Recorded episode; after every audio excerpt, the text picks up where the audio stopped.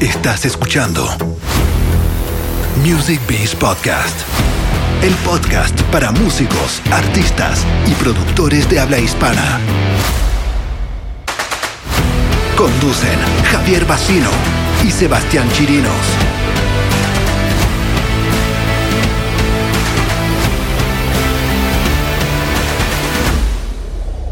Bienvenidos al Music Beast Podcast. Este es el primer capítulo del 2022. Estábamos desaparecidos.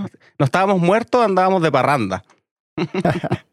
Nos tomamos un pequeño break. Un pequeño break, sí. Eh, nos disculpamos por eh, nuestra ausencia, espero que no nos hayan echado tanto de menos o no nos hayan cambiado.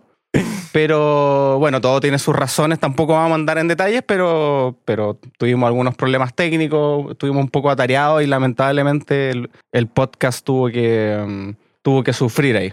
Sí, pero tranquilo, igual que algunas de esas razones son, son bien positivas, van a ser bien choras para ustedes porque mm, estamos preparando nada más y nada menos que dos cursos que van a estar listos muy pronto. Así que nada, pues, espero que haya valido la pena esta espera. Eso. Así que eh, les tenemos preparado un capítulo especial. Eh, hoy día vamos a hablar de habilidades que nosotros encontramos que son fundamentales y necesarias en todo y toda productor musical. Cualquier persona que quiera dedicarse a este difícil camino de la producción musical, eh, anotamos aquí una serie de habilidades que consideramos que hay que tener, eso no significa que nosotros las tengamos, pero por lo menos... Eso mismo te iba a decir, pero nos hemos dado cuenta que son importantes. Yo por lo menos las que anoté. De todas maneras. Así que... Ya, ¿quién parte? ¿Quieres partir tú, Sebastián, con la primera? No, parte tú, estás inspirado ya, pues. Sí, tú no estás inspirado. Estás, con vuelito. ¿Sí? sí, dale nomás. Mira, voy a, voy a, partir con la primera, y de hecho fue la primera que anoté porque me acuerdo que yo hice una charla, ya no me acuerdo, el año 2015, hice una charla por ahí y, y yo había como, como sostenido mi charla en base a esta premisa de que hay que ser maniático u obsesivo con el aprendizaje, lo cual también es una característica muy mía. No, es como que yo dije un día, ok, voy a ser maniático para aprender. Como que a mí me benefició mi carácter. tú que me conoces, soy bien, bien obsesivo con algunas cosas, pero en este caso creo que fue fundamental, sobre todo al principio, de estar como muy activamente, muy obsesionadamente, obviamente, eh, buscando hacer busquilla. Me metía en foros, mandaba correos a productores al otro lado del planeta a ver si me contestaban me leía todos los créditos de los discos, a ver quién había producido los discos. Estaba todo el día, me quedaba hasta las 6 de la mañana tratando de, hacer que una caja se pareciera y no me resultaba, pero, pero estaba esa proactividad que a veces yo echo de menos un poco, eh, y creo que lo hablamos, no, sé si fue con Cristóbal Orozco, que hoy día tenemos tanta información y es tan fácil como ver material. Antes uno tenía que ingeniársela. Ahora tenéis YouTube, tenéis cursos, tenéis, etcétera como que, mm, como que no hemos puesto un poquito más... Más flojo, ¿no? Más, más flojo, exacto. Como que, mm, no sé, de repente también me llegan preguntas a mí que, que son fácilmente respondibles en Google, ¿cachai? Y te apuesto que algunas de esas las hemos respondido nosotros mismos. Cosa de buscar ahí en el canal de YouTube y está, está respondida. Entonces como que, como que siento, no quiero generalizar, pero hay personas, obviamente que sí son muy proactivas y busquillas y todo lo que queráis, pero también hay personas que, que caen un poco quizás en esta flojera, que está bien. Ahora que quizás gente como nosotros que tenemos un poquito más de camino recorrido, no somos grandes referentes, pero, pero tenemos un poco más, más experiencia y que estamos al alcance, por ejemplo, en el grupo de Telegram que tenemos en la academia y no hacen una pregunta, ningún problema, para eso estamos. Pero. Pero hay cosas, como te decía, que, es súper fácil encontrar en, un par de frases en Google o, entonces ahí veo como que se, pierde a veces esa, manía, esa, obsesión, como que, como que no te va a llegar la información así como de un paracaídas. Pero si tuvierais que sintetizar un poco la, idea, ¿cómo, ¿cómo le pondríais? ¿Qué sería esa habilidad? Ser maniático con el aprendizaje. O sea, literalmente dormir, despertarse, respirar, soñar con con el tema en cuestión, que en este caso es ser productor. O sea, ¿cómo puedo mejorar? Yo soy así, pues yo tengo una idea en la cabeza y a veces es un problema que, digamos, no, no me deja pensar porque está mi cabeza todo el rato, está todo el rato pensando en eso. pero en, en ciertos temas como profesionales o intelectuales me beneficia porque estoy ahí, ta, ta, ta, ta, ta, ta, ta, ta. Pero igual creo que eso es importante, por lo menos lo he visto en tu caso, eh, eh, es al principio, ¿cierto? Cuando uno está partiendo como con una nueva disciplina, yo creo, estoy totalmente de acuerdo contigo, que es importante como obsesionarse, sea la guitarra, sea el gimnasio, que son como las facetas que te conozco a ti, la programación también. Pero eso se va como perdiendo un poco con el tiempo, ¿no? Como que uno también entra como en la flojera, ya no estudia tanto como antes, Mm. se pone un poco más complaciente. Y para Sí. complementar un poco ese punto, creo que totalmente de acuerdo con lo que dijiste. Y creo que también es importante, o sea, estar como en constante aprendizaje. O sea, nunca dejar eso botado. ¿Cachai? Claro. De repente es necesario como desaprender algunas cosas para poder avanzar. Es súper fácil como que uno de repente llegue a este, al plató, que le dicen en inglés como a la meseta, ¿cachai? y se estanca y, y no avanza nada. Mm. A mí me pasó eso en la guitarra, por ejemplo. ¿cachai? Yo los primeros tres años sacaba la cresta tocando y después ya como que, Mm. como que te chantáis, no, no, no sigue avanzando. Entonces, Yo me he dado cuenta que es bueno como, como cambiar de, de, de carril.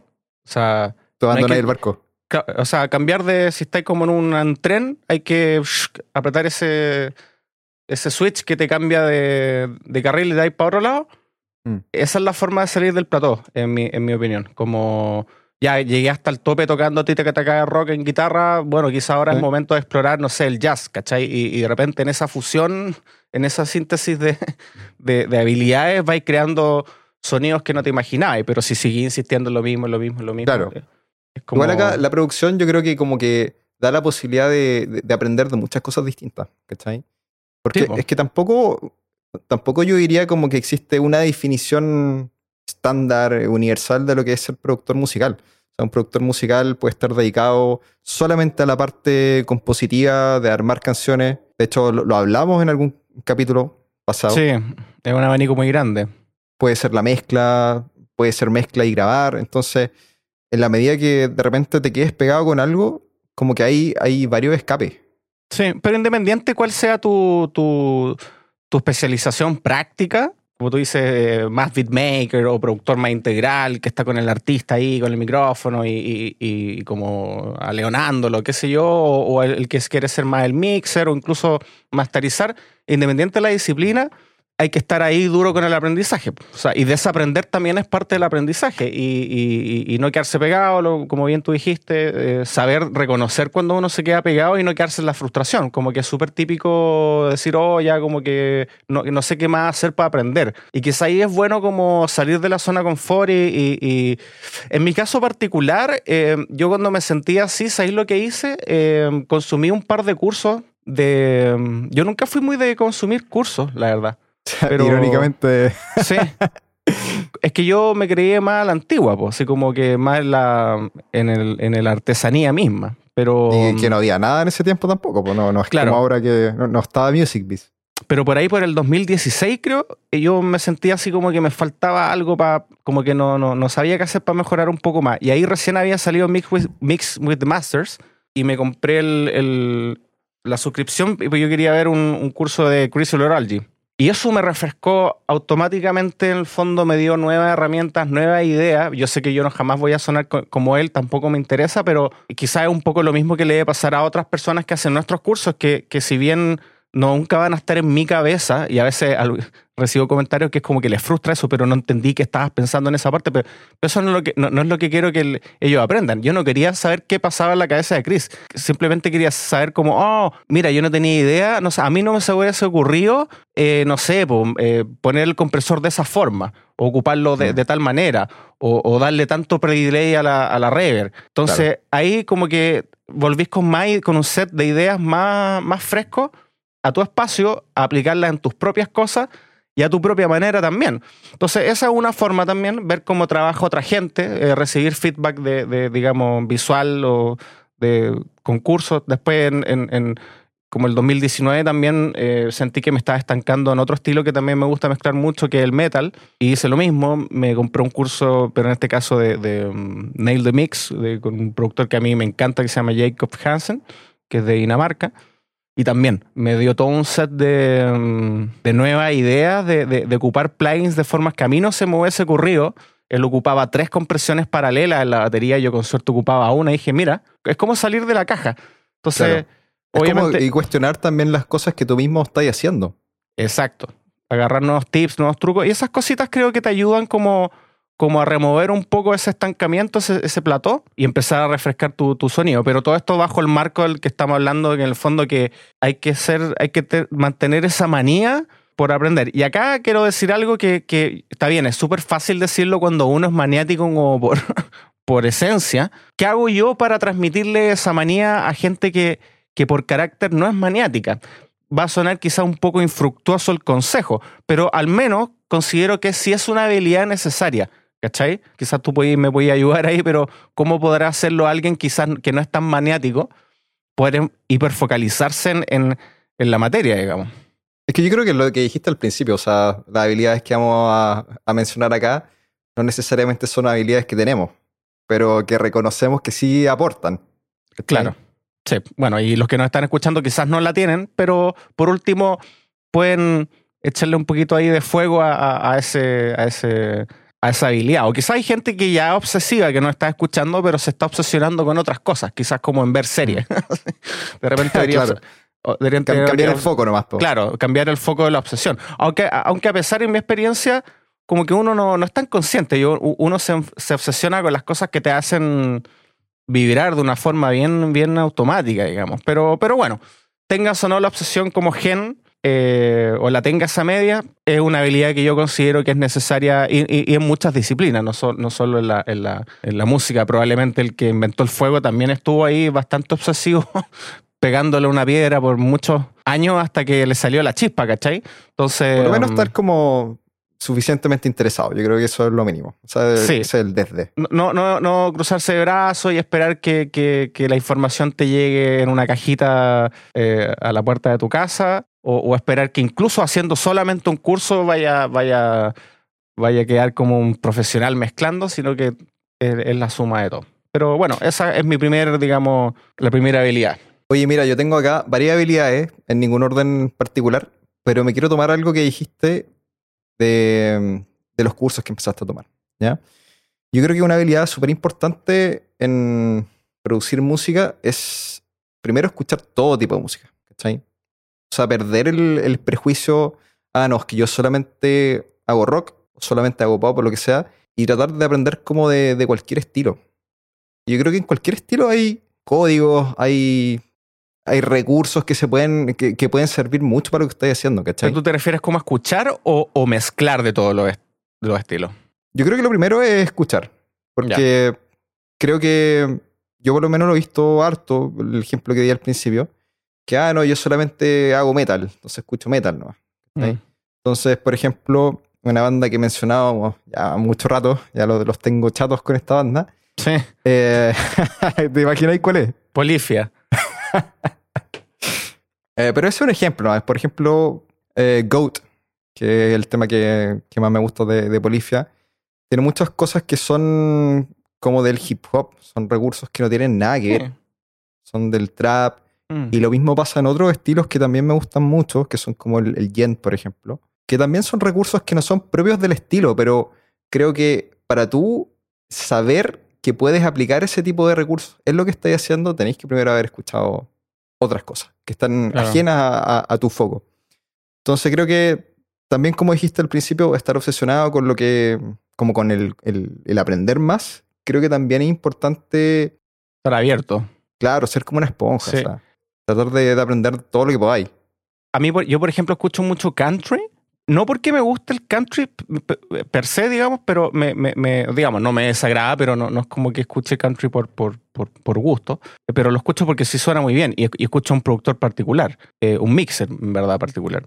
Justin Niebank. ¿no? Claro, Justin Niebank. Y, pero lo escucho solamente para ir absorbiendo sonoridades. Entonces, quizás después cuando estoy mezclando una balada, nada que ver, eh, me gusta cómo él hace sonar las cajas o las redes o, o, las voces. Entonces, eso lo aplico, digamos, en otro estilo. Yo creo que es un poco lo mismo que estáis sugiriendo. O sea, eh, yo no mezclo country, pero me estoy nutriendo de otro estilo para ocuparlo en, el estilo que a mí me gusta mezclar. Y acá también me gustaría aportar que está bien, o sea, si a ti te gusta mezclar solo metal, está súper bien. De hecho, hasta cierto punto, eh, yo creo que es positivo que te especialices en, en un estilo, digamos. Eh, hay gente que, que, es más versátil. Bueno, el mercado premia la, premia la especialización. Pues. Sí.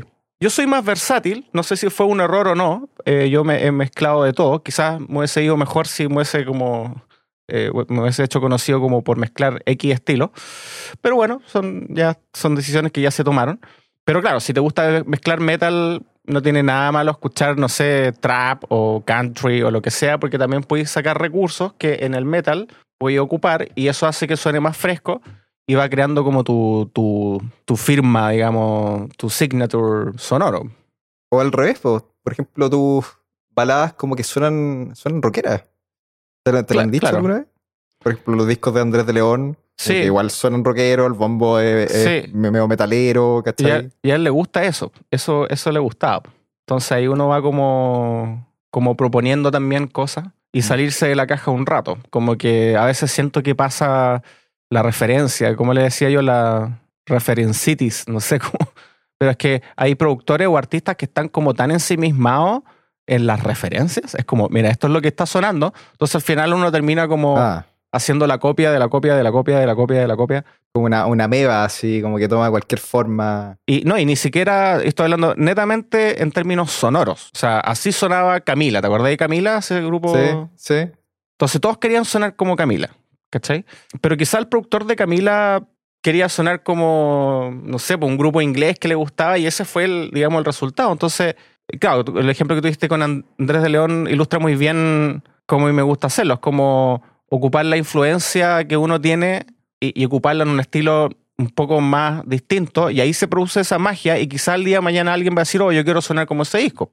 Y quizás esa persona también no debería tratar de sonar como ese disco, debería como también hacer el mismo ejercicio con la música que a él le guste, ¿cachai? pero si a veces me obligaban o me sentía obligado como por productores, es como, no, quiero que suene así. Entonces, claro, uno terminaba haciendo una copia de la mezcla de otra persona con otra canción. Pero imagino que eso te, pasaba más al principio, ¿no? Ya después, como con los años, como que uno también empieza a, tener su propio sello y la gente como que, y lo hablamos con, con, Orozco, que te empieza como a buscar por eso. O sea, sabe como qué pedirte y qué no pedirte. Sí, me sigue pasando, pero a un nivel más, más elegante nomás. O sea, me dicen, me mandan una canción que se notó que fue la canción como que ocuparon como para inspirarse, entre comillas, pero no me la mandan así como, oye, quiero que suene igual, ¿cachai? Me la mandan simplemente como para que entiendan lo que quieren. Ah, ya, el bombo está súper fuerte, tiene esta cantidad de bajo en la mezcla, entonces ya, esto es lo que quieren.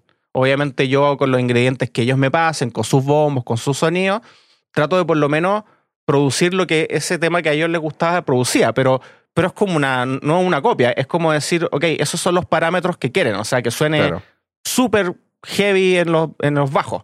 Y quizás si yo no hubiese escuchado esa referencia, eh, me hubiese ido para otro lado.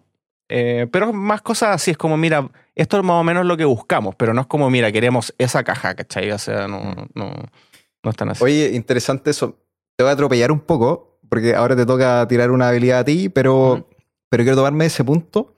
Yo creo que otro punto súper importante a la hora de producir música es, em, suponiendo que va a producir música para otras bandas, digamos, ¿Mm?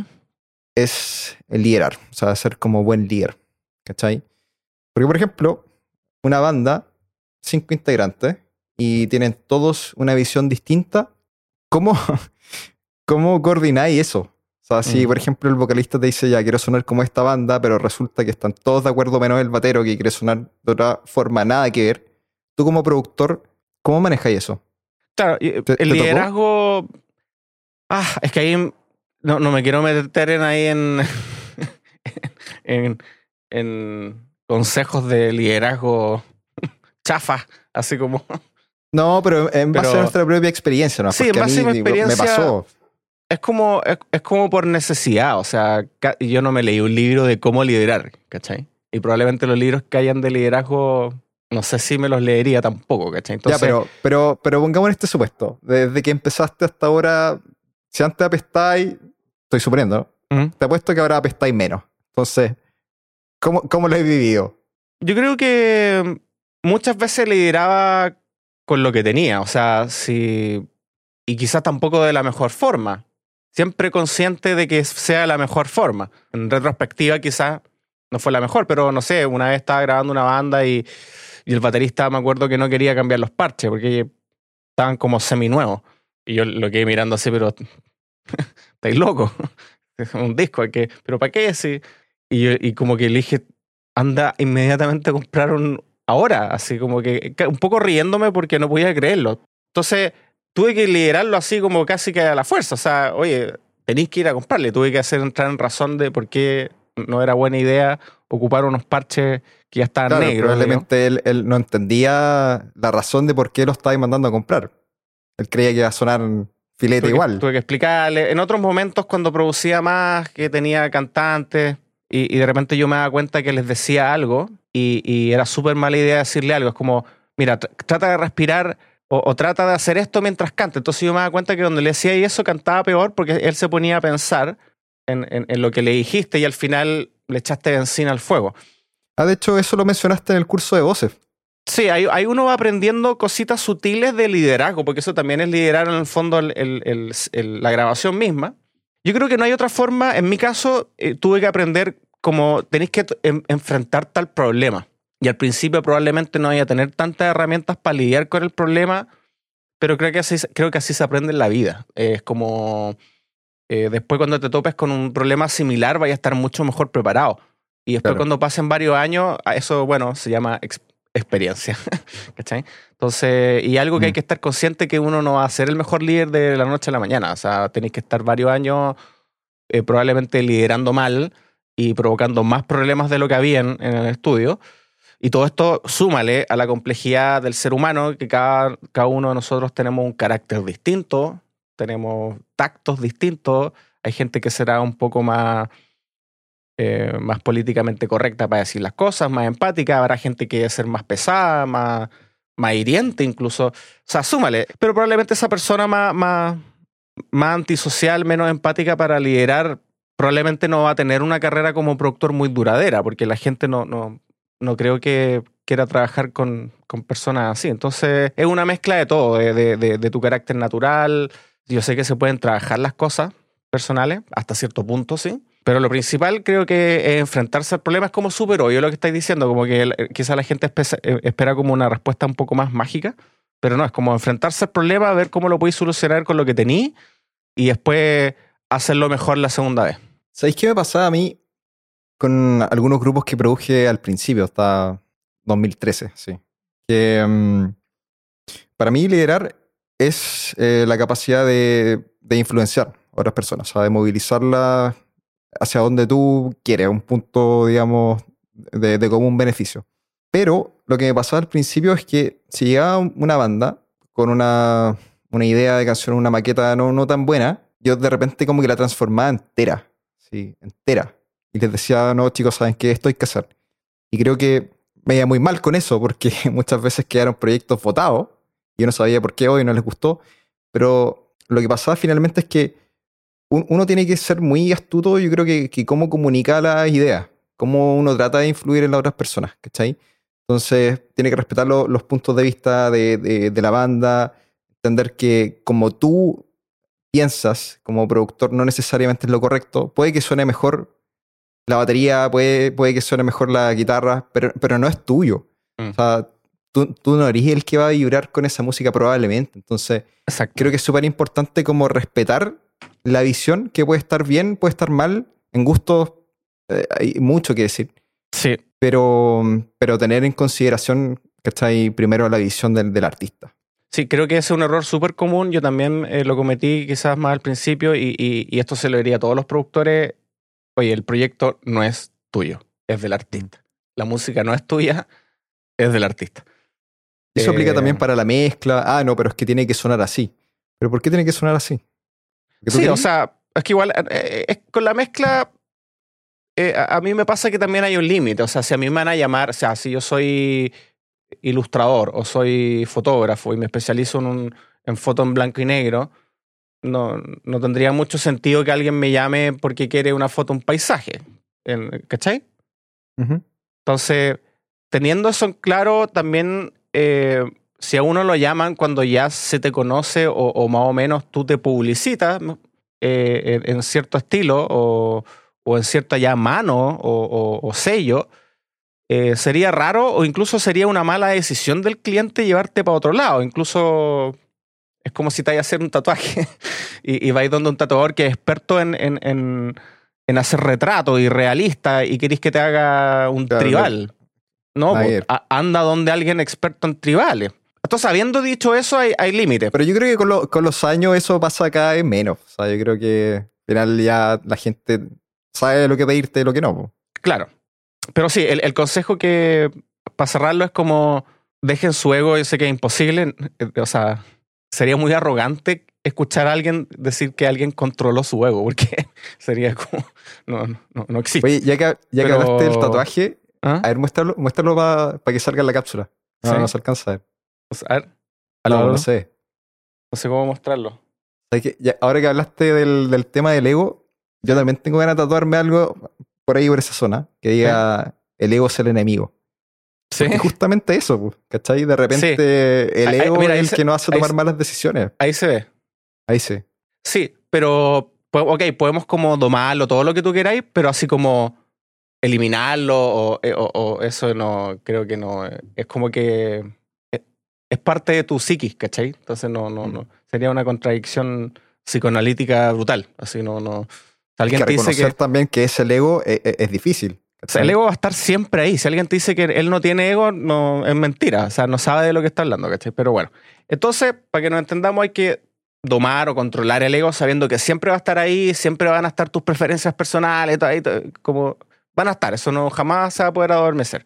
Pero pero sí, no, no es tu proyecto, no, no, no. El, que va en la cara del artista, tú eres el, el, el, canal, tú eres el, vehículo para que él pueda hacer lo que realmente quiere hacer. Entonces, quizás para ir cerrando la idea es como hay que ser buen psicólogo a, la larga. O sea, eh, y todo lo que implica eso, o sea, manejar la empatía, entender, yo le sacaba el rollo, ah, ya, entonces me voy a mover por acá, no le voy a hacer este tipo de cosas. Quizás muchos artistas son súper inseguros, entonces no le digáis cuestiones para insegurizarlo aún más.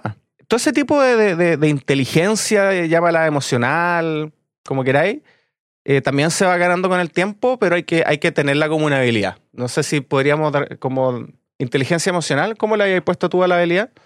Yo creo que es más como comunicación asertiva, ¿cachai?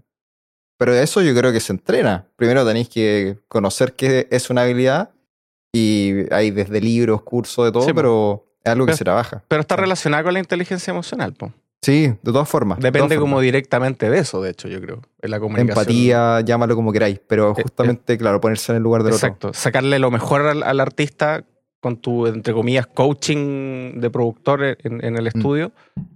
con, y, y no empeorarlo digamos, porque hay muchos productores que em, empeoran, le echan benzina directamente al, al, al, al, al problema. Pero bueno.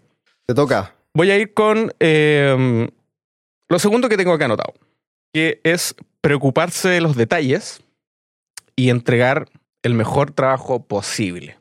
Puede estar un poco ligado a, a quizá a lo primero que hablamos, a, a, la manía, a la obsesión, pero eh, ahí lo, lo, lo, lo hablamos más en el contexto como del aprendizaje, ¿ok? Pero acá tiene que ver como con el, con el trabajo mismo. O sea, dar el 110% siempre.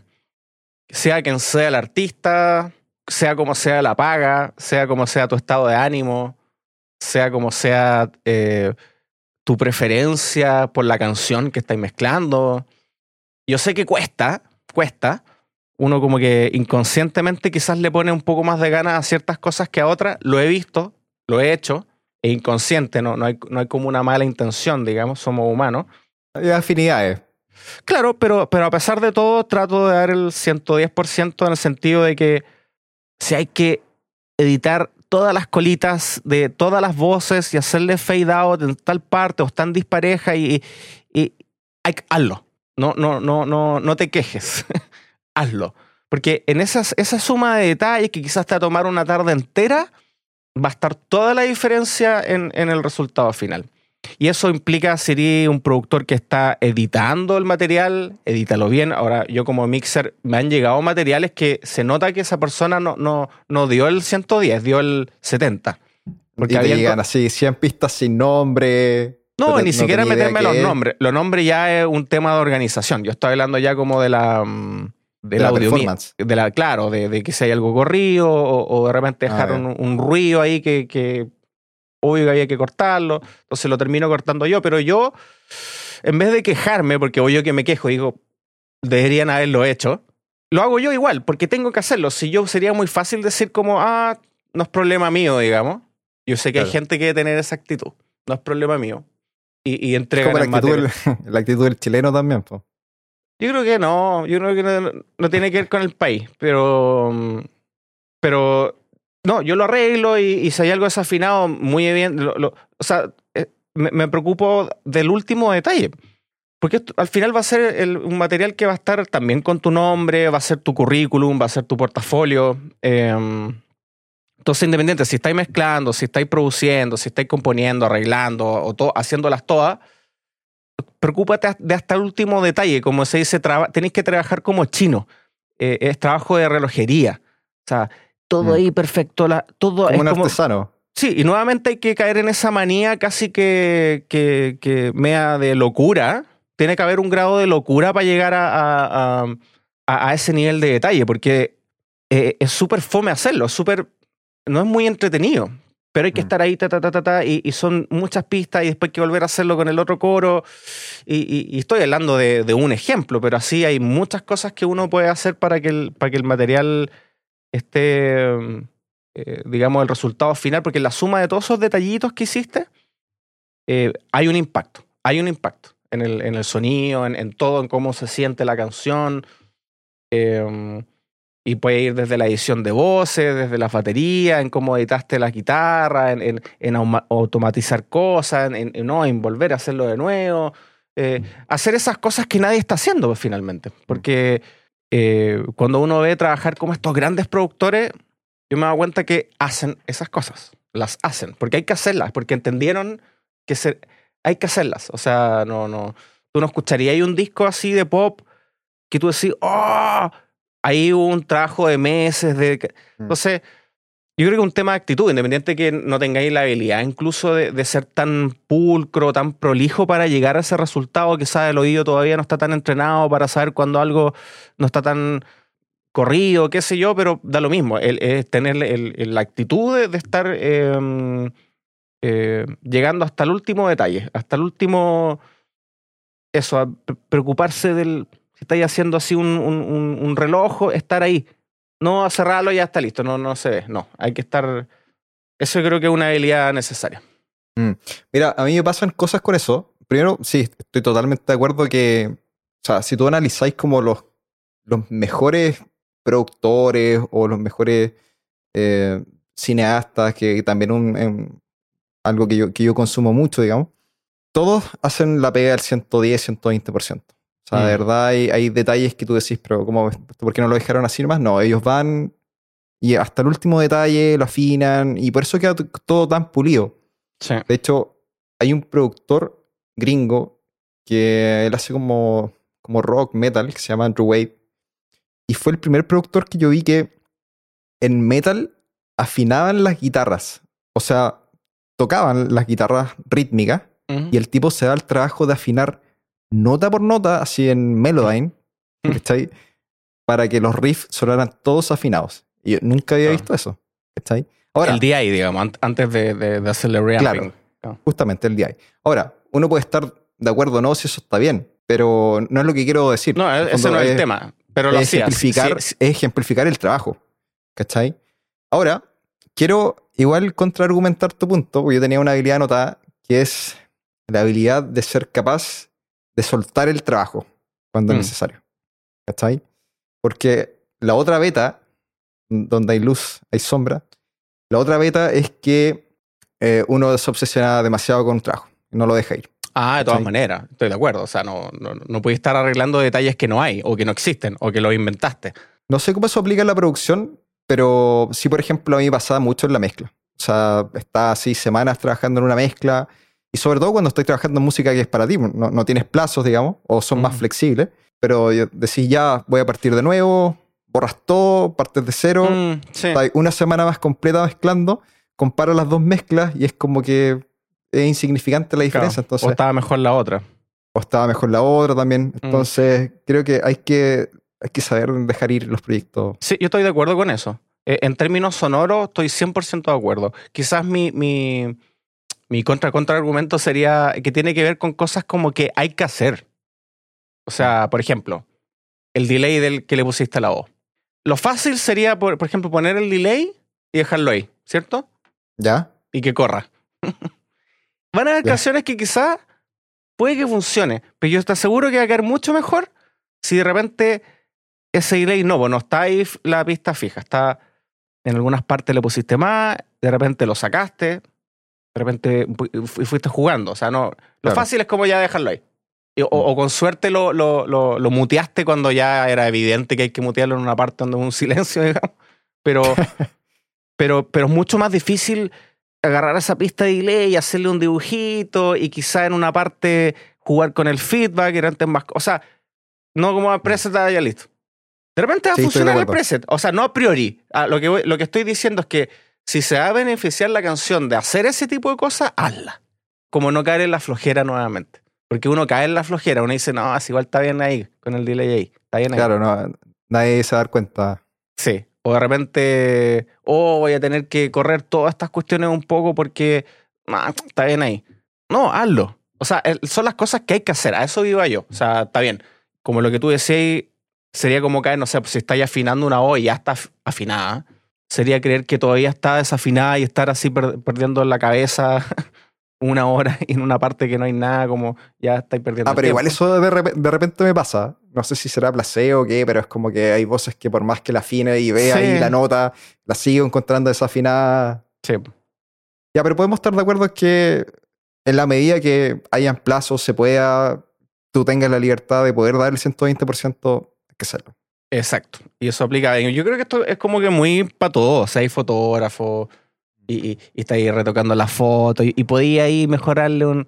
Porque hay algunos que ya ahí la mandan. Mm. Es como el amor que le pusiste al. al, al- Sí.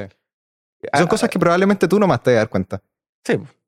A mí me pasa eso con, con el video también. Por ejemplo, el- todo lo que es como color grading, que a mí me gusta mucho, son cosas que probablemente yo nomás me voy a dar cuenta. Ni siquiera se van a notar desde un celular, pero, pero yo sé que están ahí. Pero hay que hacerlo. ¿cachai? Sí, hay que hacerlo, pero también yo quiero hacerlo. Sí. Ahora, como contraargumentándome yo mismo, con el tiempo me he dado cuenta que habían cosas que no, no era necesaria hacerlas. Como que, por ejemplo. No, no, sé- no- no sabría decirte ahora, en verdad. Em, Pero que de, de producción, así. Y, eh, No, yo creo que tiene más que mezcla con la edición, o, no sé, de repente hay una guitarra que estaba como en quinto plano en una parte y, y- y de repente te fuiste como en la onda de no, igual quiero así pegarle y dejarle, y de repente da lo mismo, en verdad da lo mismo. Si lo hiciste no. Pero claro, si son las voces principales. Entonces hay uno con la experiencia también va, va, va teniendo mejor criterio con qué dar el 110%. Pero ahora el 110% a la larga termina siem- siempre siendo eso. O sea, incluso descartando las cosas que no es necesario volverse loco y sí volverse loco con las cosas que amerita volverse loco. Pero el tema es, es- es hacerlo, sí hay que hacerlo. No decir como, ah, no, me, me da flojera, me, ah, no, e- eso no lo tenía que hacer yo. Porque como que Sí. he escuchado eso hartas veces. No, no, no era mi trabajo eso. Claro, y se lavan las manos. Sí, ahora eh, también hay un límite. Si, si a mí me mandan una canción, yo mezclo, ese es mi trabajo. Entonces, si me llega una voz 100% desafinada, o sea que no, no, no pasó por el proceso, ahí sí a mí me corresponde decir al, al cliente, oye, tienes que afinar la voz. Claro. sí, No, no, estoy de ahí yo no voy a afinarla porque es lo que hay que hacer. O sea, estamos ahí ya como que se, nos cambiamos de, de servicio, digamos. Pero Mm. se entiende el, el punto. Ya, mira, yo creo que una habilidad súper importante, y esto aplica como pa- para todo artista, en verdad, no solamente productores, es la habilidad de venderte. Ser ¿Ya? bueno como mostrando tu trabajo. Ah, ya, porque venderte so- sonó como medio... sonó como mal. De vender lo que estáis haciendo. Ah, ya. ¿cachai? Publicitarte, quizás, suena mejor, ¿o no? Sí, puede ser, puede ser. Es que este es un tema que tengo como bien top of mind por el, el libro que me regalaste, el de To Sell, Ah, eh, ah, to sí. Sell is Human. Sí, lo estoy terminando y claro, lo tengo como bien que- top of mind. Es que venderte suena. Porque estamos hablando ahora de, de sujetos, de personas. No, no, no estáis vendiendo un. un- Pon- Pongámosle apellido ahí. De, Un de- objeto, De, publicitar bien tu trabajo. Claro, porque venderte a ti es como que tú te convertiste en un objeto, ¿cachai? Claro. acordemos que es como la habilidad de publicitar tu trabajo, ¿ok? Ok. Pasa que yo cuando era más chico, estaba partiendo como esto de la producción, la mezcla y todo. Siendo súper honesto, yo creo que era pésimo para, para dar a conocer lo que estaba haciendo. Pésimo. No sé si era por vergüenza. Mm. No tengo idea, pero. Inseguridad. Puede haber sido inseguridad, puede haber sido flojera también. Pero me pasaba que veía que de repente eh, gente que, que quizás no era como tan, tan profesional en lo que hacía o estaba también como, estábamos como en las mismas etapas, sí e- era capaz como de, de mostrar mucho más su trabajo, como que, como que lo empezaba, eh, empezaba a trabajar con más bandas, lo empezaban a conocer más, pero analizando en retrospectiva eso era porque esa persona se publicitaba más. ¿cachai? Entonces Se mostraba mejor, digamos. Se mostraba, sí. Mm. Hay un libro que quiero leer que, que habla justamente eso, no me puedo acordar ahora el nombre, pero ahí de, bueno, otro capítulo se lo recomiendo. Pero habla justamente de eso, o sea, la importancia de si tú eres artista, tenés que mostrar lo que estás haciendo. ¿Cachai? Mm. Y esto es como un llamado para todos aquellos que están en Instagram, que están en TikTok, en cualquier plataforma, den a conocer lo que están haciendo. Den a conocer el making of, como dice Gary Vee, eh, eh, Do- documenta, no- documenten. no, Claro. Eso, documenta. Entonces, muestren el proceso, muestren lo que están haciendo porque Mm. es- les aseguro que les va a pasar que en algún momento les va a llegar un trabajo de alguien que no tienen idea que está prestando atención a lo que ustedes están haciendo. Sí, siempre hay alguien que está viendo, siempre. Mm. A mí me pasó que, que, mm, fue raro. Lo, yo nunca tuve un- como ninguna estrategia, en verdad, para mi carrera de... Lo cual es un poco malo, obviamente. Yo tuve la suerte de, de, no sé, quizás de trabajar bien y me llegaba el trabajo. Aparte que yo, yo empecé en una, en una etapa en donde no, no estaba Instagram, no estaba... Mm. Entonces ya, ya, me, ya me había armado, digamos, el... el pero claro, la, la mejor forma de... Yo soy de la escuela, claro, o sea, llevándolo como el mundo más, más antiguo, que la mejor forma de venderte o de publicitarte era haciendo bien tu trabajo. Y creo que eso aplica hasta el día de hoy. Y tiene que ver con todo lo que hemos hablado. O sea, si tú entregaste un trabajo que le voló la cabeza a ese, a ese primer o segundo o tercer cliente, ten por seguro que él te va a recomendar. Y lo hemos hablado hasta el cansancio en otros capítulos. Sí, estoy de acuerdo, pero por ejemplo, ya yo hago un video de, no sé, para un cliente, ¿ya? Y, y por flojera digo, ah, no, sabes que no voy a subir nada, de- no voy a subir lo que hice. Mm. No, no, tenéis que subirlo, tenéis que mostrarlo, ¿cachai? Mira, hice esto. Y el proceso del making of está grabando, así, o sea, todo eso, mostrarlo. Sí, pues. Entonces, donde, lo que yo caía era como, yo creo que era en parte flojera también. Es decir, como, no, Sí. ¿para qué? No, no lo voy a subir, ¿cachai? Como solamente eh, es- esperar de que la recomendación haga su pega, creo que no es suficiente, ¿cachai? O sea, puede, puede que sí, pero te va a demorar mucho. O sea, yo conozco, yo conozco productores que ni siquiera tienen Instagram y tienen el triple de trabajo que yo. Ya, pero quizás partieron mucho antes también. po. No, no, no, Uno ni no siquiera. No, yo creo que tiene que ver con otra habilidad que tengo preparada después.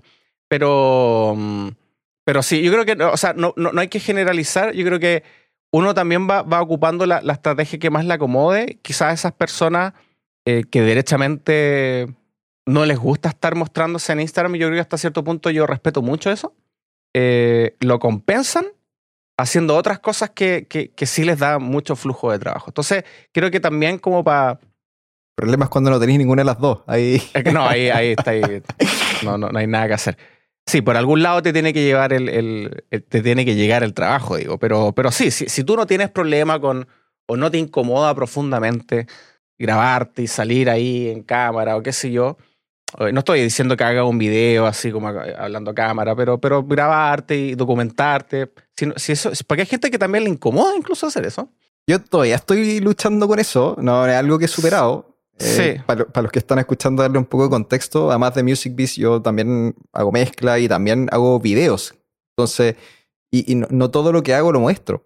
Pero Mm. creo que eso es un error. O sea, también es como esto un llamado a mí mismo a, a ponerle un poco más de gana a eso. Sí. Y en tu caso, entre comillas, es más fácil porque es mostrar un trabajo que hiciste, no te estáis mostrando a ti. Si lo, lo, lo difícil es cuando uno tiene que salir. Pero en tu caso, si hiciste, no sé, un comercial, hiciste un, qué sé yo, un spot, puedes hacer un reel, un teaser de, de, de- de todos los comerciales que hay hecho los últimos seis meses. Y eso está súper, digamos. Productor Claro. igual, pues. Agarráis la cámara, la poní La dejáis ahí al lado del escritorio, te ponías a me- trabajar y Mientras mezcláis. No, no tenéis que hablar nada, ¿cachai? Sí, y, o podías hacer un video, un compilado con pedacitos del videoclip de los artistas que trabajaste y, qué sé yo. O sea, no, ahí cada uno hará lo que quiera hacer. Pero sí, el fondo, el, el- el consejo al final o la habilidad es como ser capaz de, de- de- de promocionarte de tal forma en donde, donde vaya ayudándote en tu carrera de seguir teniendo más y mejores clientes también. Yo creo que es la suma de todo. Es como la recomendación es importante, eh, tener presencia en redes sociales siempre y cuando te guste tenerla. Eh, ahí quizás yo me autocorrijo con consejos de hace un año atrás. Yo creo que hay que respetar un poco las esencias de las personas. Creo que darle un consejo a una persona, que el consejo puede estar súper bien, digamos, así como el consejo por sí solo. Pero si no es compatible con el carácter, con las preferencias, con los deseos de esa persona, al final no le vaya a hacer un favor, lo vaya a frustrar, porque va a estar obligado a hacer algo que no le gusta y al final lo va a dejar eh, de hacer y, y- y qué sé yo. Entonces, eh, creo que todos los consejos hay que partir de la base de que no son para todos o todas y que no son generales, sino que cada uno tendrá que tener el criterio de saber si, si le aplican. Yo creo que eso es como lo más sabio que yo podría decir. O sea, no tomen estos habilidades o consejos como, como reglas o, o- o como- son recomendaciones, pero al final somos todos individuos distintos y tenemos que respetarnos también en, en lo que estamos haciendo. O sea, no si ¿Tú vas al hecho como de, de- de hacer o no hacer video? en general, o sea, el, en este caso, claro, estábamos hablando de, hacer video. Entonces, no sé, yo estaba hablando con un amigo que es tecladista y él me decía, no, o sea, es que, es que no, yo no, no detesto salir en verdad haciendo lo que sea, aunque sea poniendo la cámara ahí. No, le pasa una cuestión. Entonces, Mm. claro, yo, yo al final yo no puedo decirle, no, eres un idiota, tienes que, te, te podría ir mucho mejor. Quizás Claro. va a estar mucho más infeliz haciendo eso. Entonces, eh, llega un punto, claro, quizás lo hace por timidez o, o cosas que se podrían. Pero, pero si realmente va como contra tu esencia, creo que no, no hagáis. O sea, el consejo que yo le daría a esa persona es como: no hagáis video. Veamos qué podríamos hacer para. ¿Se entiende?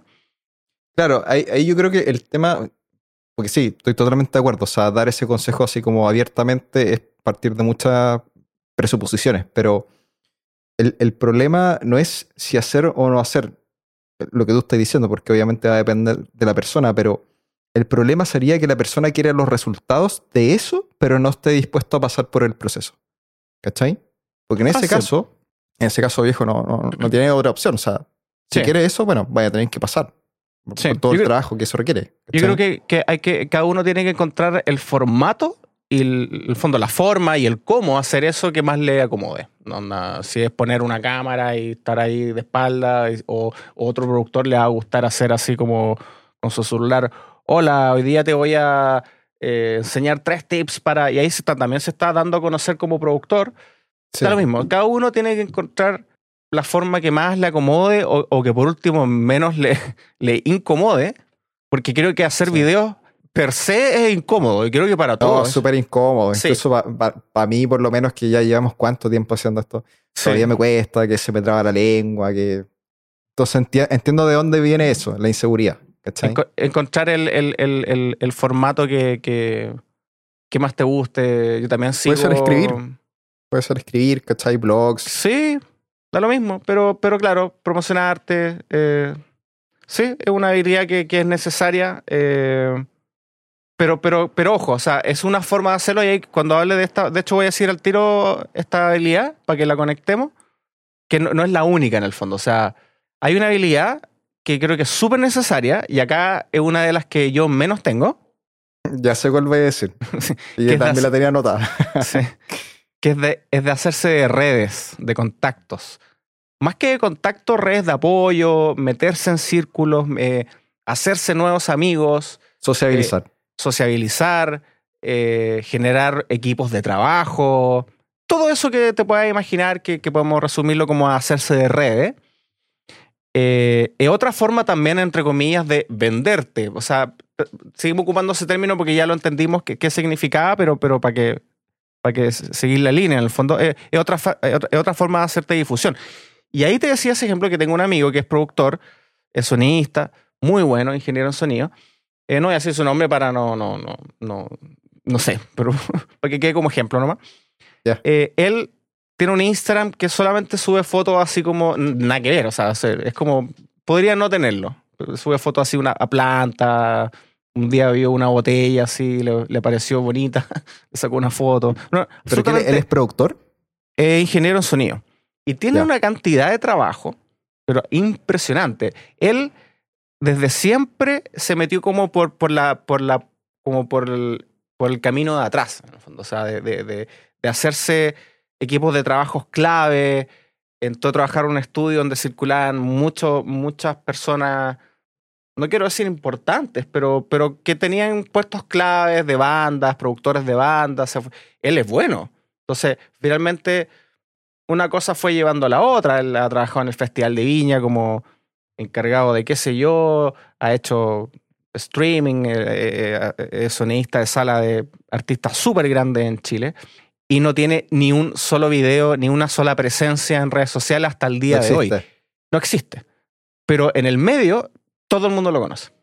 Entonces, a eso iba que no es la única forma. Lo que pasa es que, claro, él fue fiel con él mismo. Yo creo que a él le da así vergüenza ajena subir un video de él en, en Instagram. O hacer un curso, Mm. probablemente. Claro, a, a mí, yo, yo lo que me pregunto con ese ejemplo es, bueno, si él llegó donde llegó, ¿es porque esa fue su estrategia? O sea, ¿la hizo bien? ¿O Yo creo, mm, suerte y estuvo en el lugar indicado, en el momento indicado? yo creo que nadie en la vida se sienta a decir, ok, voy a hacer una estrategia. Yo creo que todos, sobre todo cuando parten, parten. Y uno lo único No, que pero la puede hacer... estrategia podría haber sido, mira, sabes que voy a tratar de meter por este círculo. Pum. Es que la estrategia es- más fácil verla ahora en retrospectiva, pero yo estoy hablando de él en, en el momento, hace 10 o 2, 15 años atrás, él no, no se sentó a anotar una estrategia, ¿cachai? Eso voy. Ya. Eh, Yo creo que a lo que iba a decir es como, es el resultado de haber sido consecuente con, e- con quién, es, quién es él. Entonces, cuando llegó Instagram, años después, él dijo no, y, pero, pero siguió ahí haciendo su trabajo, y, y- y de hecho hay un podcast donde lo, donde lo invitaron a hablar, eh, y él contaba, o sea, él, él era el que, el que daba el 200%. Entonces, él se queda en el estudio, no me acuerdo cómo fue la anécdota que contó, pero estaba trabajando y vino una banda súper grande y, y, habían dejado todo un desastre, como ya terminaron las sesiones, todos conectados, y él se quedó y dejó hasta el último cable así perfecto. Entonces, el dueño del estudio dijo, quiero que trabajes conmigo. O sea, te pasaste. O sea, siempre fue impecable. Eh, y, es, y es muy talentoso. Eh, entonces yo creo que fue fiel como él se vendió en el fondo eh, muy bien en base a- a hacer muy buenas redes y como base su talento, obviamente. Pero él fue muy hábil en, en- en- en socializar, en, en- hacerse de nuevos equipos de trabajo en- en- en- y en hacer que esos equipos de trabajo también duren, en liderar, quizás también es muy líder en, en- esos aspectos. A mí, yo tengo cero esa habilidad. Yo quizá a mí me hubiese Pero no, no, no sé si cero, pero No. no, es tu fuerte, digamos. no es mi fuerte, pero yo creo más tirado a cero.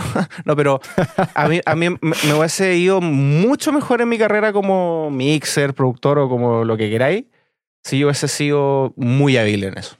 Porque hubiese empezado a viajar, eh, hubiese hecho equipos de trabajo. Yo soy como un ermitaño. Me, me hubiese gustado ser más hábil, pero llega un punto en donde uno tampoco. O sea, hay que poner una balanza. O sea, quizás voy a estar 10 veces más estresado haciendo cosas que realmente me, me producen un profundo disconfort en pos de, de esto que quiero, digamos. Chuta, ahí como que quizás no quiero ganarme un Grammy, pero estar más tranquilo. Yo creo que es un ejemplo, pero ahí uno tiene que tomar la decisión de ser fiel con uno mismo, pero por otro lado no, no, no dejar de lado, digamos, tu carrera o qué sé yo. Hay que encontrar la forma de- Eh, yo, yo me salvé, yo creo que mi carrera la construí en base a, a- a buen trabajo. O sea, a, eh, a mí la recomendación fue la que me, me hizo mi, mi carrera. O sea, a mí me recomendaban, oye, Javier trabaja bien, trabaja con él, trabaja con él. Yo tengo una página web hace 20 años probablemente, que la he ido Como renovando. la, la web 1.0, así. Sí, javiervacino.com está ahí desde hace. No, está hace 17 años esa página. Eh, y es mi portafolio. Es, por- es porque si alguien me googlea o qué sé yo, ahí está, bueno, ahí estoy. Claro. Pero yo no hago publicidad, yo no hago TikTok de. Hice algo. Pero convengamos que esa no fue mi forma de mostrarme. Entonces, en mi caso, mi forma de venderme, eh, eh, bueno, nos pasamos al otro punto, nos devolvimos, pero, pero haciendo, digamos, el, el, contexto que no fue haciendo redes.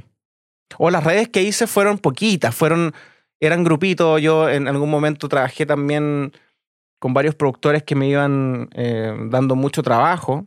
O sea, más que el cliente llegara directo a mí, la banda, el artista, eran otros productores los que me dan el. Claro, era, era, como una cadena finalmente. Claro, una cadena. Después pasó, que, después pasó que ellos se fueron de Chile y, y, como que se desarmó un poco ese equipo de trabajo. Y ahí, yo, mm. esto yo lo sé hace años, que uno termina trabajando con, con la gente cercana, incluso físicamente cercana. Eh, eso influye mucho. Eh, hay un estudio que yo, no, no voy a dar nombres ahora, pero hay un estudio acá en Santiago que tú ahí, yo creo que el que voy a hablar, que, que hay hartos productores buenos trabajando en ese estudio. Sí, sí. Y, y, ahí pasa justamente eso, se genera ese ambiente, esa colectividad. Como, un ecosistema. Exacto, hay un ecosistema, es como un cowork. Entonces, claro, llega un artista y de repente, oye, pero tengo. Y, y ahí empiezan a fluir las redes y los contactos. Y, oye, pero él podría ser el. ¡Ay! y listo. Si tú no estás metido en ese estudio físicamente bajo esas paredes, va a ser muy difícil que te metas a ese, a ese, ecosistema. Entonces también va en la habilidad de, quizás, no sé, porque eh, como volviendo a tu pregunta, ¿habrá sido estrategia de él? Bueno, no lo sé, no, estamos en su cabeza de, por ejemplo, este productor X que trabaja en ese estudio, uno de los tantos, pero quizás sí, quizás inconscientemente dijo, oye, porque entre construirme mi estudio o tener una sala de mezcla en, en una cueva, allá, qué sé yo, va a ser mucho mejor compartir espacio con estas otras personas y, ahí empezar a hacer estas redes. Yo tuve ese ecosistema cuando trabajaba en, mi estudio antes de la pandemia y habían, era lo mismo, o sea, tenía, habían varios productores y a mí me llegaba pega por el, por el segundo piso, por el piso al lado, fluían los trabajos así. Misteriosamente, no misteriosamente, efectivamente desde que pasó la pandemia ya como que nos separamos yo empecé a trabajar de mi casa, eso bajó de todas maneras, porque uno, insisto, uno trabaja con la gente que tiene ahí face to face. Claro, y de repente cosas como, por ejemplo, el, precio, la tarifa pasan a segundo plano. O sea, uno siempre yo creo que va, a preferir diablo conocido que, que diablo por conocer, ¿cachai? Claro. Em, incluso tú no vas a preferir trabajar con el mejor. Vas a preferir trabajar con, con quien conoces más. Claro, porque es más fácil también dialogar, ¿cachai? El, mismo como influenciar en, los demás, ¿cachai? Mm. Uno se siente mucho más cómodo y eso finalmente beneficia el, trabajo. Sí, con quien le tienes más confianza, con el que está en tu, con el que está en la pieza al lado. Claro. Tú vas a preferir trabajar con el que está en el estudio al lado, que lo ves todos los días, lo saludas todos los días, vas generando un vínculo, versus este mega ingeniero que lo conoces solamente por Instagram quizá a la larga, inconscientemente, vaya a preferirlo él. Entonces, todo eso va influyendo. Las personas, las personas finalmente somos súper básicas. O sea, yo creo que vamos a preferir igual la comunicación más cercana en la medida que la tengamos. Sí, nunca va a ser reemplazable la comunicación física con la virtual. Eso ya está archi comprobado. Pero em, en resumen. ¿No, tienes fe para el metaverso entonces? Cero fe.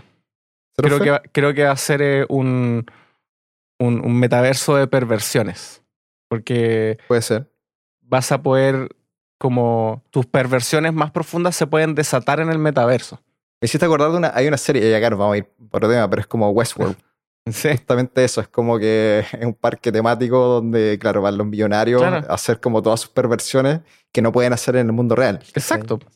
Yo podría ser en el metaverso un vampiro y en la noche voy a ir a matar gente, ¿o no? No sé.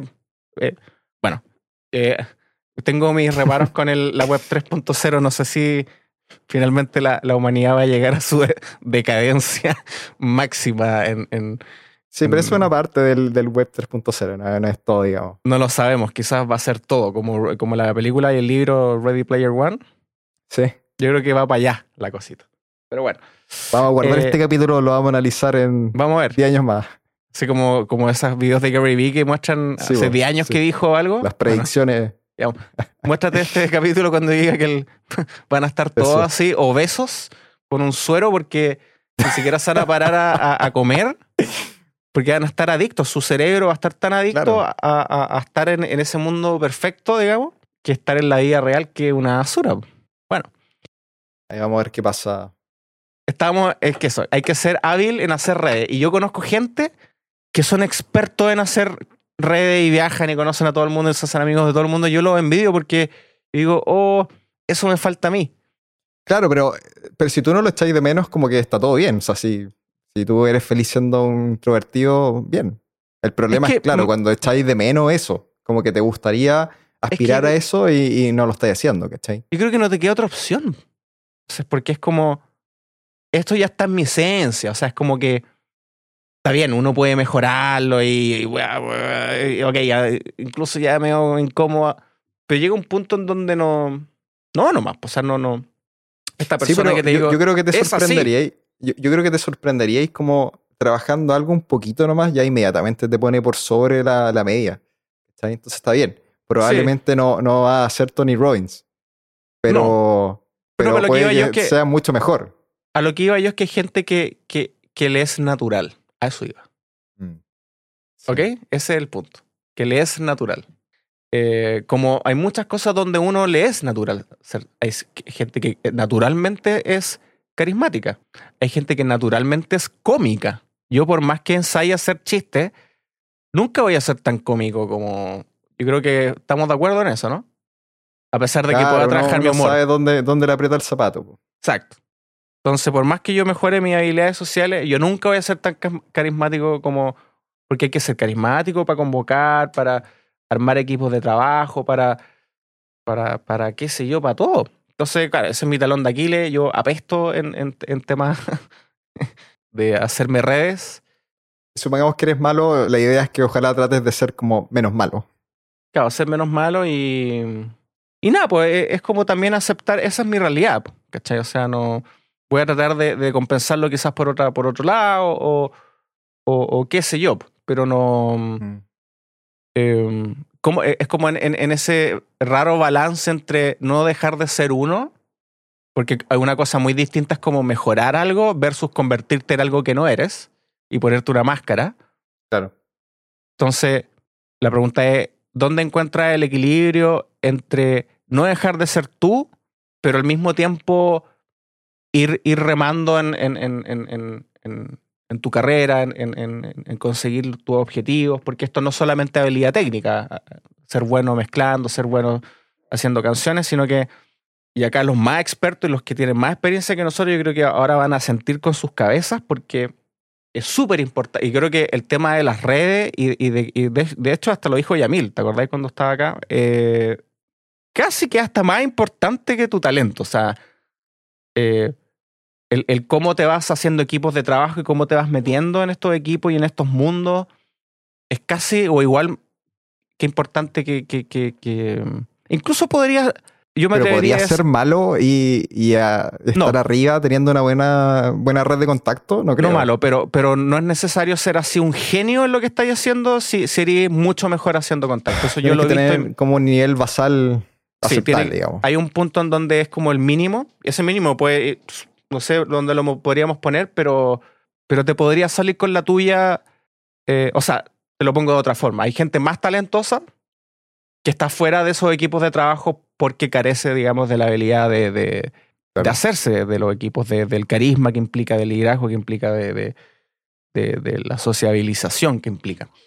Entonces, acá estos no son consejos, y voy a repetir en este capítulo que es como que la gente está notando, ok, ya, tengo que, a partir de mañana voy a ser más sociable, sino que, recuerden, esta es una lista que hicimos de habilidades que nosotros encontramos que son positivas tener como productor o como productora. Entonces, claro, incluso hasta a un nivel observacional, porque yo veo productores exitosos que son muy carismáticos y tienen muchas habilidades sociales para hacer CRE. Ok, es una habilidad necesaria. Yo no la tengo, de hecho. Mm. De hecho, yo, yo tampoco, en verdad. Sí creo que, que los dos compartimos una habilidad para hablar en público y todo lo que tú quieras, pero es distinta esa habilidad de... Yo- Nosotros cuando empezamos Music Biz, yo dije, bacán, Sebastián va a ser como el, como el, como el, ¿cómo se llama el de, el ex socio de Zuckerberg en la película, como Severino, que hacía todo, hacía todos los contactos y se sacaba todos los deals. Y yo siempre como que a ti te, te vi así. Después me, después me defraudaste. bueno, entre los dos yo creo que soy mejor que tú, eso sí. Sí, está bien, pero, pero como que no, no hacemos ni uno. vamos a tener que buscar una, tercera, eh, sí, tercer miembro del equipo. Sí, así que eh, mándenos correos si alguien quiere ser nuestro... Puede, ser una mujer, yo creo que demasiada testosterona acá. Sí, sí. Eh, más, más paridad aquí en la... Eso. De hecho, nos han criticado que todos nuestros profesores son hombres. y es verdad, deberíamos tener más cursos con... Yo creo que este año, voy a anunciarlo, después sáquenmelo en cara, vamos a tener un curso con una mujer. O, y con varias, ojalá, pero por lo menos con una. No sé si tú tienes algo más que agregar con el tema de, de hacerse redes o network, como le gusta decir a la... No, yo ¿Ah? tenía eso mismo, de la habilidad de hacer networking. Y ahí vuelvo al, libro que tú me recomendaste, o sea, el libro que tú me regalaste, de hecho, el de mm. To Sell is Human, pero mm, eh, me quiero agarrar de eso para simplificar que sí hay cosas que se pueden, se pueden trabajar. O sea, Se puede trabajar, uno puede volverse mejor en, la forma como se relaciona, influenciar más personas, bla, bla, bla. Se puede. Así que si es algo en lo que apestas, bueno, trata de investigar para apestar menos. Probablemente no va a ser el alma de la fiesta, pero pero nada, pues está bien mejor. Ya, me toca a mí entonces. Mira, otra habilidad que yo creo que es importante es no prestar mucha atención a la herramienta. Esta es como una habilidad técnica, ¿verdad? Pero, mm, por ejemplo, si estás produciendo o si estás grabando, incluso si estás mezclando también, yo creo que muchos eh, productores jóvenes, más que nada, le dan, le dan demasiada importancia a, la, mm, a las herramientas técnicas. ¿Cachai? Los plugins, o los preamps o, o lo que sea. ¿Está Pero, pero creo que eso, primero está mal, porque no importa tanto. Y segundo, porque creo que, creo que cosas súper choras pasan cuando uno está limitado. ¿sí? Cuando uno se autolimita. Bueno, a veces se, cuando uno... se van a tirar todos los puristas aquí del audio, como que no importa, como que está mal. El micrófono súper importante. Pero esta es mi visión. Pero esta es mi que visión. defender ahí. Pero esta es mi visión. Tú, la gente que nos escucha puede estar en desacuerdo con esto, pero yo, en lo personal, creo que cuando uno limita las herramientas que tiene, eh, yo creo que uno es capaz de tomar mejores decisiones o decisiones más rápidas. Y creo que a la larga eso beneficia el trabajo. Salvo que, que las herramientas te terminen limitando. O sea, porque estás tan limitado por las herramientas. Hay como un sweet spot. Hay como un umbral ahí. tiene que haber un equilibrio, porque si estás con un water Claro, si estáis con un Samsung, o sea, no, ¿cómo se llama? Con un Samsung, no sé, el C1, eh, probablemente no vaya a sonar como el disco de Dualipa, pero. Eh, eh, claro, entonces cuando dijiste como que no importa, como que uno, como, como que cae en la generalización, ¿cachai? Hay que ser como específico como en, en, en, decir, mira, no importa, claro, salvo tengáis. ¿Se entiende?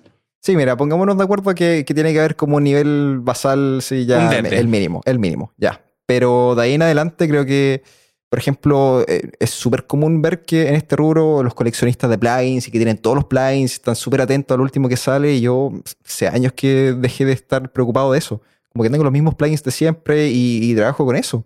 Pero eso suena no mal. No, broma. Ahí está el problema. Ese era el problema, güey. No, pero yo en lo personal creo que eso, que yo por lo menos trabajo mejor cuando estoy como un poco limitado, ¿cachai? Y, lo mismo me pasa en el, caso del video, por ejemplo. ¿Cachai? Porque, por ejemplo, yo tengo tres, tres lentes y no, no ocupo los tres lentes siempre, ¿cachai? Como que me gusta de repente voy a grabar algo y llevo un lente. Ah, no te gustaría tener una Alexa. Pero es que ahí ese es otro tema, ¿cachai? Puede ser una Alexa también con muchos lentes. Ah. Pero creo que, que cuando uno como que tiene todas las herramientas, todo el toolbox, como que no, Sí, mira, a mí me pasaba cuando iba a, a Estudio del Sur, nuestro partner ahí para. Ah, pero es que eso es como niño en Navidad, pues, ¿cachai? Claro, es que al final me era, era un problema. Claro. Y, y, pongámosle un compresor a la voz, ya, pero ¿cuál? Claro, era como microfonear la batería y tenía ahí así, literal. Bueno, Estudio del Sur es como el estudio más grande de Latinoamérica, así, donde tienen una SSL de 96 canales, los micrófonos que te imagines. Literal. O sea, tienen, sí, está todo. Absolutamente todo. Entonces, al final, para, para mí. casi, casi pornografía para, para sonidistas. claro. para mí era un problema porque era como, ¿qué ocupo? Tengo demasiadas opciones. Entonces, ah, le voy a poner un 57. Y era como que tú mismo te sentías culpable de, de, teniendo micrófonos así de miles de dólares. Claro. poniéndole. Pero al final yo era fiel. No, pues, si, si lo que se necesitaba era un 57, era el 57. No, no, no me embobaba por, por, por, todas esas golosinas que habían ahí en el, en el estudio. Entonces, sí, o sea, ahí yo creo que todos los extremos son menos malos. O sea, eh, es como el frío, es como el calor. Bueno, eso es debatible, pero yo creo que mucho frío es, horrible, mucho calor es horrible. Eh, estar muy limitado con las herramientas creo que al final te va a limitar, ni siquiera vaya a poder ser creativo porque todo va a sonar un asco. Ya, pero por ejemplo, hablemos de, tus producciones, el Chain Reaction. ¿Cómo ah, ese lo grabaste como con, con un micrófono de condensador como tomado en la mano, me acuerdo? Sí, y con una Sound Blaster. Eso lo contamos, no me acuerdo en qué capítulo. Y con una Sound Blaster Live. Sí. Conectada con RCA, así, con un mixer. No, así, en las peores condiciones posibles. Pero te la ingeniaste. Eh, a eso es lo que quiero llegar, ¿cachai? Sí, me la ingenié. Ahí es donde nace el ingenio, en la limitación, ¿cachai? Sí. Porque cuando tenéis como todas las herramientas a tu disposición es como que no te da espacio para innovar. Claro. Sí, es verdad. No, sí, yo también estoy de acuerdo. Y en ese caso eran condiciones como. Claro, porque cuando yo digo el desde, el desde de ahora era como 10 veces mejor de lo que yo tenía en ese disco que tú estás diciendo. Claro. Entonces, por el otro lado, también me contraargumento. Incluso si tenía un water, quizás dale nomás.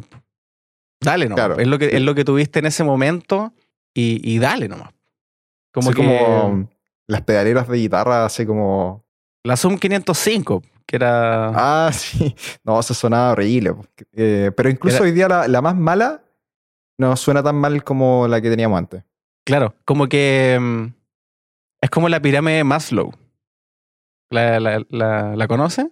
Sí, ¿en qué sentido?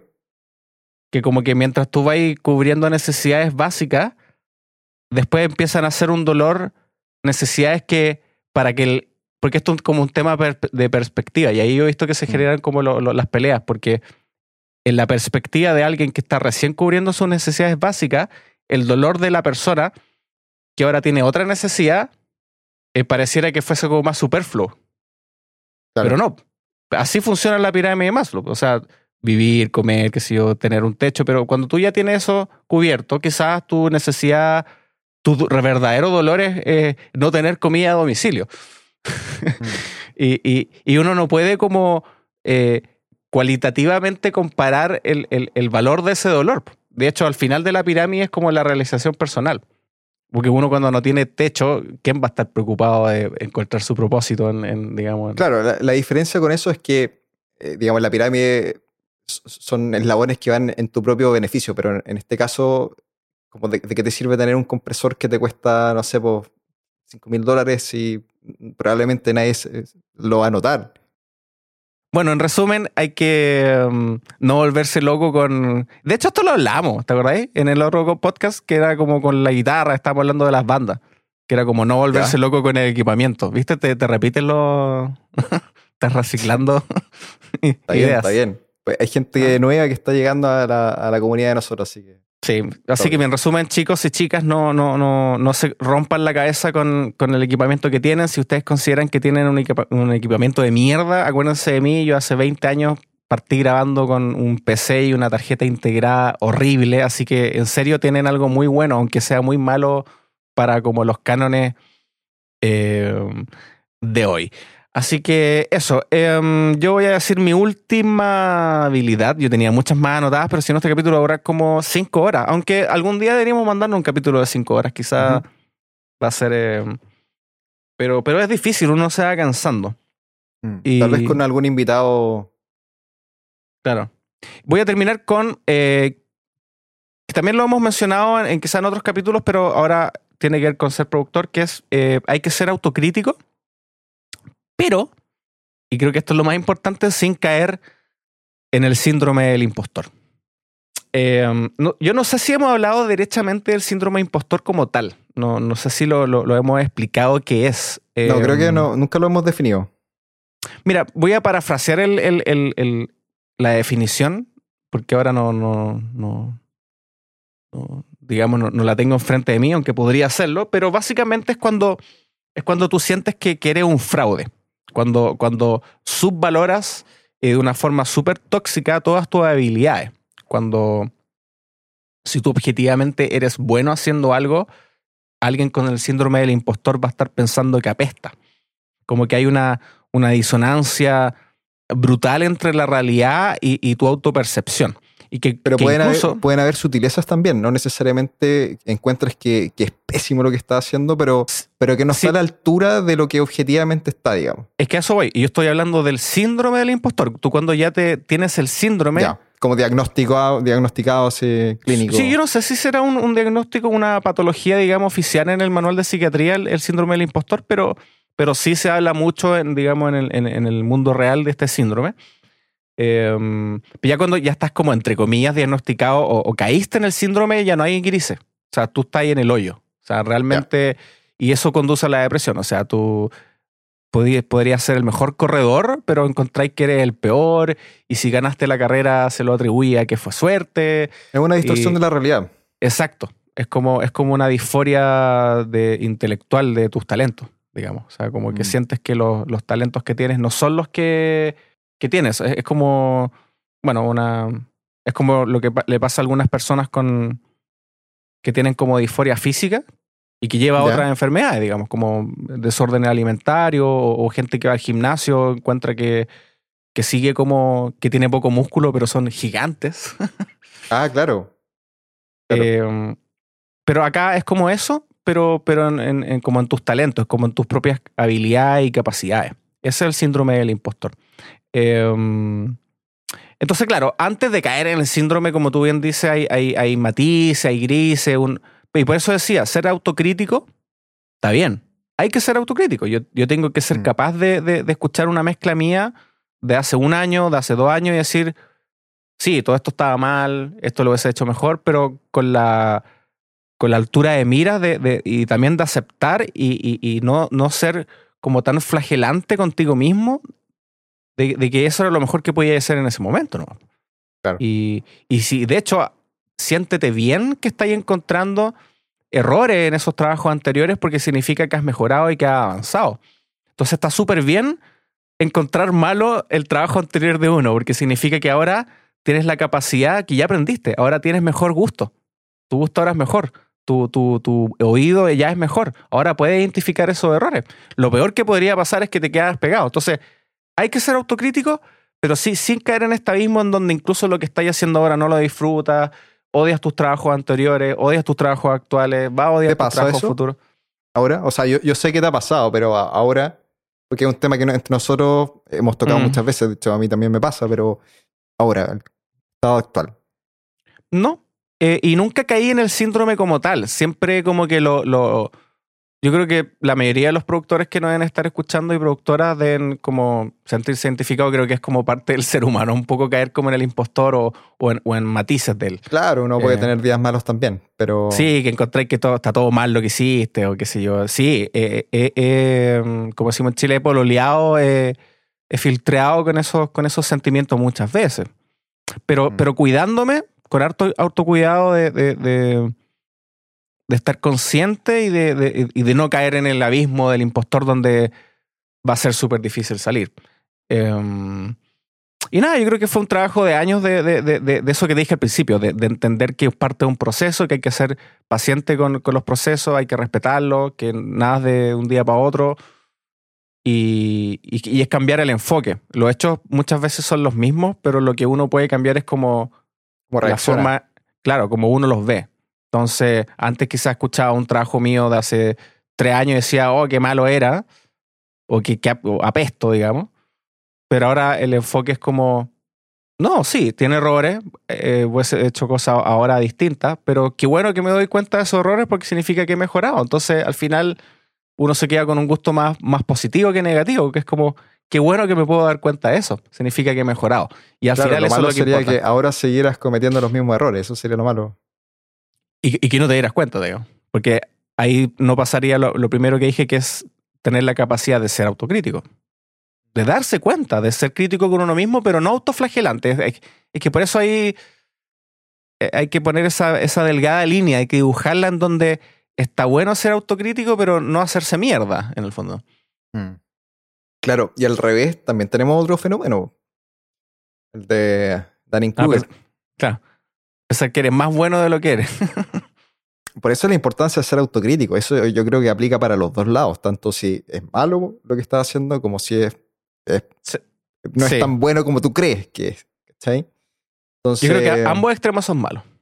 Claro, el, el- bueno, para explicar un poco brevemente, el, el efecto Dunning-Kruger es como el opuesto del síndrome del impostor. Es decir, como tú crees que tu trabajo es mejor objetivamente de lo que en verdad es. Mm. Sí, Entonces, aunque la, También es una La distorsión de la realidad.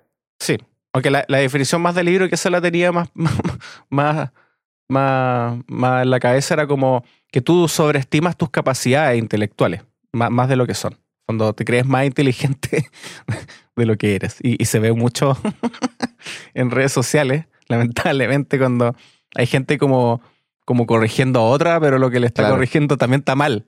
Entonces él no se está dando cuenta de que, que, que, que, que no es tan, eh, digamos, hábil o, o- o no tiene tanto conocimiento. So- sobreestimas tus conocimientos, pero ojo, mira, el, el, el, efe- el síndrome Dunning-Kruger también ocurre en, en el- en la otra esfera. También tiene su puesto. ¿Y sabéis cuál es? ¿Cómo? que, que la gente muy capaz es como parecido al impostor, pues subestima sus capacidades y da por hecho que el resto es igual de capaz de él. pues. Entonces, Es por que, ejemplo, es que a eso iba. pues. Yo pensé que eso era Einstein- lo del, lo del Einstein- impostor, ¿cachai? Einstein te estaría hablando a ti asumiendo que te, le vaya a entender todo. Entonces, eh, él no está sobrevalorando su, o, perdón, mejor dicho, él no está eh, so- sobreestimando sus capacidades, sino que está Está sobreestimando, sobreestimando las las tuyas. mías. Claro, entonces comete el error de, Claro. de- de- de- de suponer que todo el mundo es igual de inteligente que él y, y al final es un problema. Bueno, eso también son cosas que, que- que deberíamos tener en cuenta como productores, pero finalmente eh, es ser autocrítico. Sí, Yo creo eh, que eso es lo, lo más importante de todo. sí. Encontrar esa línea delgada que será quizás más personal para algunos, pero en fondo, insisto y vuelvo a repetir, creo que cualquier extremo es malo. O sea, creer que eres una basura cuando probablemente no lo seas, o creer que eres el mejor del mundo cuando probablemente tampoco lo seas. Claro. Creo que son dos extremos muy, muy nocivos y que hay que alejarse de ellos. Creo que hay que ser, encontrar esa, eh, e- esa línea nuevamente, como digo, de, de- donde uno tiene confianza en lo que hace y que, ojo, que no, no, no tengan miedo en, en reconocer que son buenos en algo, que mucha gente no lo hace también por, por ese estigma al, ay, Claro. egocéntrico, o, o qué sé yo, o se le fueron los humos. Está bien, uno puede reconocer que es bueno algo también dependiendo cómo lo comuniquen, el tono, si suena arrogante eh, o, suena como seguro. No es malo proyectar seguridad. Sí, yo soy bueno en esto. Ahora, si yo te digo, yo soy el mejor del mundo en esto, es distinto. Entonces, tengan confianza en ustedes, eh, sean autocríticos, pero tampoco se vayan para el, para el otro bote en donde van a creer que son los mejores del planeta porque eh, se van a caer y se van a pegar fuerte en la cara. Así tal cual. Ya pues, yo creo que estamos en condiciones de cerrar el capítulo. Sí, No sé si te queda algo más ahí en el tintero. nada Yo por más. mi lado estoy ok. Espero haya sido un capítulo que hayan disfrutado y, y si algo sacaron en limpio, entonces con eso no, ya nos damos por pagados y no habremos perdido este tiempo. no, ya no, yo en serio digo, aunque si una persona le sirvió, listo. Sí, sí. Así que bueno, si les gustó, mándenos comentarios y todo porque son súper bienvenidos. ¿Verdad? Para que sepan, eh, este es un domingo. un domingo a las 10 de la noche. Así Mm. que hacemos este esfuerzo por ustedes. Si les gusta, nada, pues, coméntenos y vamos a seguir haciendo más de lo mismo. Sí. Eh, bueno, tú querías recomendar, como es costumbre, un libro. Sí. Mira, eh, voy a recomendar dos libros. Y el primero es el que me regalaste tú, que es el de eh, Daniel Pink, que se llama To Sell is Human. Ese todavía Ven- no lo termino. Ve- Vender es humano. No sé si está en español, pero claro, esa sería la, la traducción. ¿cachai? Mm. Eh, y nada, es un libro que habla básicamente como de la importancia de, de justamente eh, no, no es auto, no es promocionarse porque yo creo que igual está ligado como a, más a la venta, pero sí al hecho de, de como de poder influenciar con nuestras ideas en otras personas y cómo hacer eso de forma, digamos, que sirva, y respaldado como por la ciencia también. Así que ese por un lado. Y el otro libro que quiero recomendar es, se llama Guía de Supervivencia del Músico Emergente. Este es un Mm. libro, Chileno. sí, es un libro que me regaló Juan Francisco Pavés, que es el autor. Eh, me lo regaló muy amablemente para que le echara una mirada y la verdad es que estoy a punto de terminarlo y es súper bueno, súper bueno el ¿Es un- libro. ¿Es un libro o es como más bibliográfico? No sé cómo. No, es un libro, pero está lleno, es como anecdótico. ¿ya? O más sea, como tipo documental, así. Doculibro. eh, pero no solamente desde su experiencia, como que se mencionan, o sea, como que se mencionan tanto cosas por las que él pasó como por las que otras bandas pasaron. Entonces, como que se tocan distintos temas, por ejemplo, lo que es tocar en vivo, lo que es armar tu primera banda, Mm. lo que es como eh, eh, hacer tu primer disco, cómo Lo que no hay que hacer, digamos, claro. todo lo que no hay que hacer. Y, y está lleno como de anécdotas, ¿verdad? De hecho, hasta se menciona eh, MPD, que el proyecto en el que estás ahí tú. ¿En serio? que, sí. ¿Y, qué, y qué se dice ahí? De lo Ah, que no, no hay que van, a, van a tener que leerlo. Que Mándamelo. para Bueno, por saber. interno me mandáis lo que, lo que decían. Ahí te mando una foto, sí. Pero Eh, eso, es un libro que buena. está súper entretenido, es fácil de leer, cortito. así ¿Cómo se llama que nuevo? Se llama Guía de Supervivencia del Músico Emergente. Así que. está bueno el título. Está Sí, bueno. y el prólogo lo hizo el Chalo. Así que también. Chalo González. Sí. Buena. Que- Sí, de hecho, si alguien está escuchando y, y- y ha escrito algún libro o, o conoce a alguien que haya escrito un libro, mándennos el libro y nosotros acá lo, lo- lo promocionamos feliz porque mejor aún eh, promocionar cosas locales y, bueno, donde sea que si estás en México, mándanos el libro Sí, también. y, eh, considera aquí un espacio gratuito para mostrar, digamos, obviamente si el libro es bueno, no, pero, pero eh, un espacio gratuito para, para promocionar cosas que valen la pena. Eso. Eh, así que eso, muy bien. Eh, fue una, bueno, espero que ahora grabemos más seguido. Estábamos al debe con el 2022 con el podcast. Y, um, para los que llegaron al final, aplausos para ustedes por habernos aguantado. no, por haber- ustedes, son, ustedes, ustedes son los fieles que escuchan los capítulos hasta el final. Y eso nos pone muy contentos. Eh, nada, pues. Y obviamente la última tradición es que como esto no tiene fines de lucro, es un podcast sin auspiciadores, nadie nos paga, no, no tenemos canjes con, con nadie. Eh, la única forma que tú puedes, si tú, el que nos estás escuchando, ahora en tu casa, en tu auto, en el trabajo, donde sea, en la, en la micro, el metro, la única forma que puedes re- eh, pagarnos de vuelta esto, si te sirvió, obviamente, si te gustó, porque si no te gustó, no nos Me acuerdo- escuches más. Me acuerdo una vez alguien que, mandó una foto nos etiquetó que lo estaba ¿Sí? escuchando como en un tractor. ¿Te En un tractor, sí, notable, notable, notable, sí. Bueno, donde Eh, sea que lo estés escuchando. Si donde sea que nos esté escuchando en la luna, en, en una, en una estación espacial, si eres, si eres un astronauta, bueno, eh, la única forma que tiene, o que puedes, digamos, retribuirnos es recomendando este podcast a tres personas más. Recomiéndalo. Como sea y por donde sea. Así que ahí nos habrás pagado. Y estaremos muy agradecidos también. Y es la única forma también que tenemos que este podcast siga creciendo y la comunidad de, de- de- de los Music Beats Podcasters crezca. Eso. Eso. Yo por mí Ya pues. estoy listo. Cerramos. Excelente. Con eso damos fin. Nada pues. Un abrazo, que estén súper bien y nos vemos en el próximo capítulo. Chao, chao. Chao.